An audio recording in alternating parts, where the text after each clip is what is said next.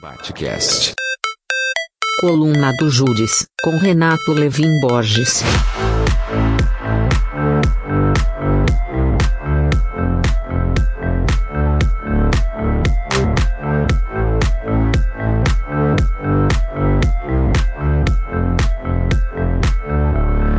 O momento aqui é o Judes nessa semana de Copa do Mundo, que iniciou a Copa do Mundo no Catar, com suas séries de violações de direitos humanos, mas minha conversa hoje não vai ser sobre isso.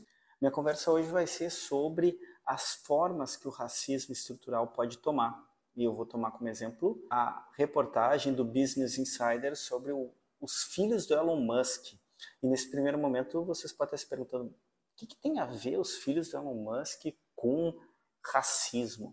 Bom, o Elon Musk, para quem não sabe, se estava fora do planeta Terra, ele é um bilionário que comprou a rede social Twitter. Comprou ela, inclusive, por uma questão ideológica, como ele é um grande admirador das teorias de conspiração da extrema-direita, ele acredita nessa história de liberdade de expressão para todos, o que, na verdade, eu já conversei isso em outros momentos com vocês, é um escudo para neonazismo, supremacismo branco, ou seja, toda a agenda da extrema-direita sempre se defende atrás da questão da liberdade de expressão irrestrita, tanto no Brasil quanto ao redor do mundo.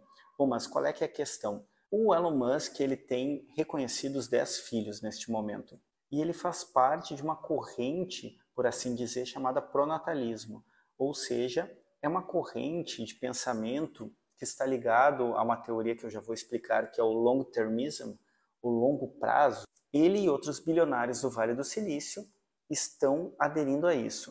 A fortuna do Elon Musk, como vocês devem saber, vem da extração de diamantes na Zâmbia por seus pais, se valendo de um regime também extremamente benéfico aos brancos na África.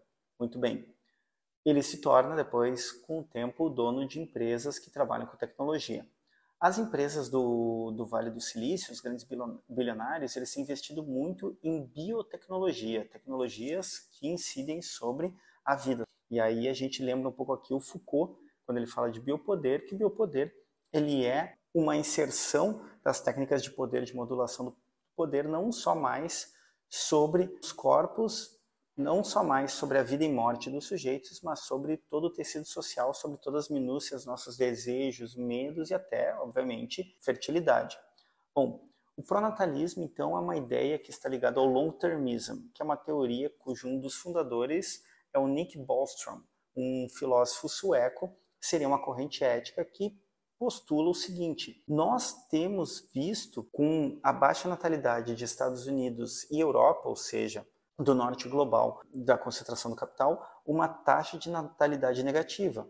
O medo deste filósofo e de outros que aderem ao long-termism é que esta elite vá sendo dominada por pessoas menos capazes intelectualmente. Na verdade, o que a gente vê aqui é um racismo, um eugenismo, porque o que, que eles estão colocando como uh, elite? Uma elite branca, estadunidense e europeia, sob a desculpa de que a cultura desses países está sendo, de algum modo, engolida pela baixa natalidade e pelo aumento consequente de outras nacionalidades e etnias é basicamente a noção racista contemporânea, também usada pela extrema-direita, que vem lá de René Guénon, do etnopluralismo, ou seja, cada estado para uma etnia, Estados Unidos e Europa são para os brancos. O Elon Musk ele entrou nessa ideia do pronatalismo ligado ao long-termism e começou a fazer como vários bilionários brancos têm feito muitos filhos, com a ideia de manter uma elite financeira, intelectual e branca dominando o globo terrestre. A desculpa é o desaparecimento da cultura, como eu já falei. Outro teórico dessa corrente filosófica, o Emily Torres, ele falou literalmente que vidas de pessoas de países ricos importam mais do que as vidas de pessoas do sul global, de países pobres, da América Latina, do Sudeste Asiático, da África, ou seja, é um racismo institucionalizado, que é uma remodelação, então, de eugenia, dessa ideia de formar uma raça superior e de incidir sobre o controle de natalidade, sobre os casamentos, sobre a reprodução para produzir sujeitos brancos, que é a ideia central do arianismo nazista, racismo, no qual nós temos que assegurar, e essa é uma frase famosa entre os neonazistas, de assegurar um futuro para as crianças brancas, basicamente uma nova remodelação dessa ideia, de um futuro para as crianças brancas e de produzir mais crianças brancas para continuarem sendo elites intelectuais, mas muito mais financeiras de controle de poder.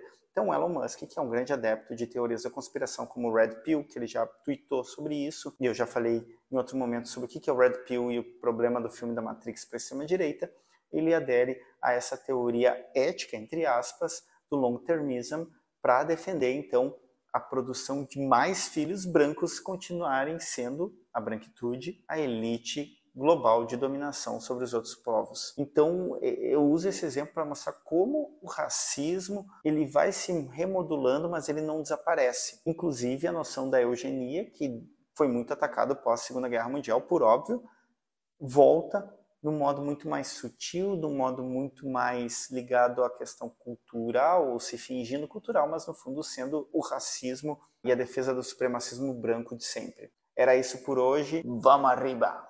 Batcast.